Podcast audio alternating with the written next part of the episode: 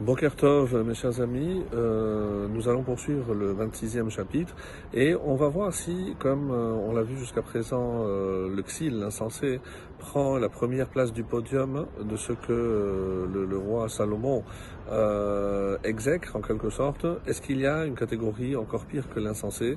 Et c'est les versets suivants qui vont nous le montrer. Et on s'était arrêté au verset Yud Aleph, au verset 11 qui dit comme un chien retourne à son vomissement. L'image est extrêmement forte.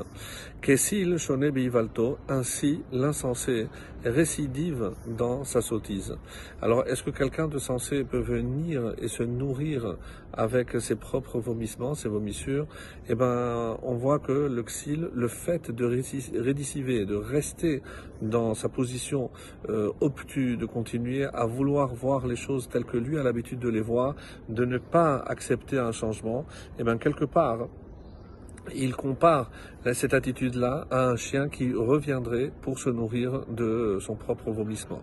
Donc même si ici l'image est choquante, mais parce que le roi Salomon veut évidemment nous faire prendre conscience de la gravité de cette attitude qui, comme on peut lui deviner, eh ben, c'est quelqu'un qui aura beaucoup, beaucoup de mal à faire teshuva. Qu'est-ce que c'est la teshuva? C'est une remise en question. Mais si tant que je reste dans ma position, avec ma façon de voir les choses, évidemment, il n'y aura pas de chez là pour qu'il y ait teshuva une réponse, c'est que évidemment on a cherché une là on a cherché une, on a, on a une question.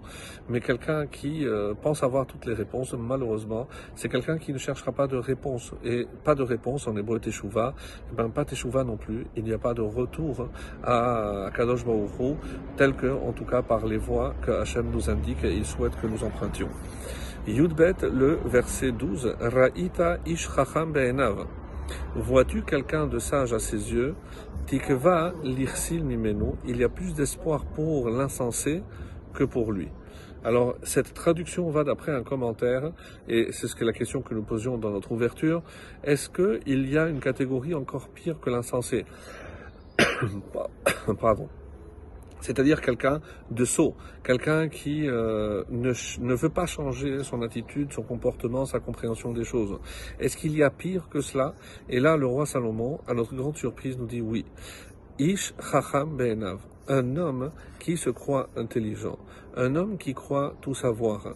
Alors, encore une fois, le, terme qui désigne en hébreu un vrai sage, c'est Talmid Chacham, et je le répète, je le répète souvent.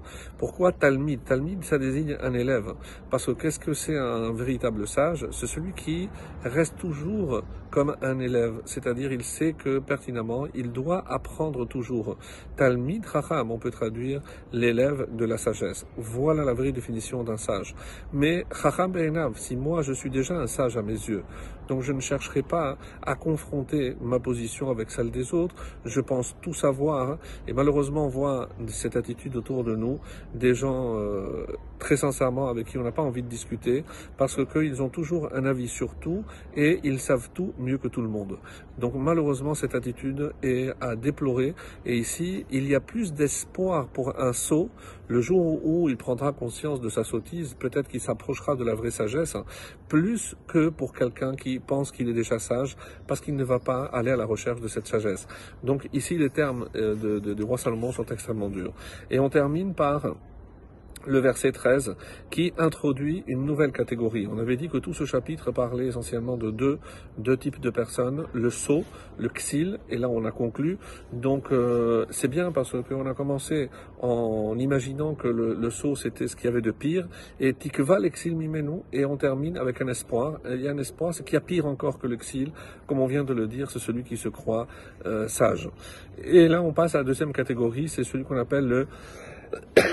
Pardon le Hatzel, Hatzel, c'est le fainéant. Et là, cette catégorie, comme on va le voir dans les images et les paraboles suivantes, le roi Salomon est aussi extrêmement, extrêmement dur avec lui. Voilà ce qui est écrit. Le verset 13, pour conclure aujourd'hui.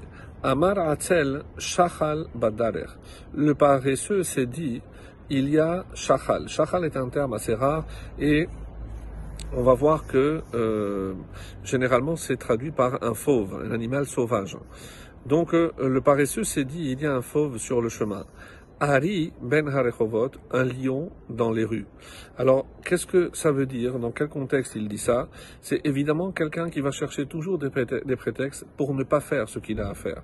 Mais on va lui dire, mais pourquoi tu n'as pas été travailler ton champ? Mais regarde, ton champ est à l'abandon. Comment tu, penses manger si tu ne t'occupes pas? Elle dit, oui, mais j'ai peur de me mettre en péril. Donc, euh, il suffit qu'il y ait une rumeur pour s'attacher et chercher malheureusement des prétextes vains pour ne pas faire son devoir. Et on voit souvent, hélas, cette attitude dans les personnes qui euh, ne s'engagent pas dans le monde des mitzvot sous prétexte que c'est trop difficile, euh, et après on va aller encore un peu plus loin, mais ça c'est des sages, donc c'est moins grave, etc. Donc ce sont évidemment des prétextes. Euh, quelle est la véritable origine nous révèle pardon, le roi Salomon? Eh ben, c'est la paresse. C'est quelqu'un qui ne veut pas s'engager et on sait que la paresse est envoyée par le Yetzirah pour nous empêcher d'avancer. Que Hachem nous évite ce piège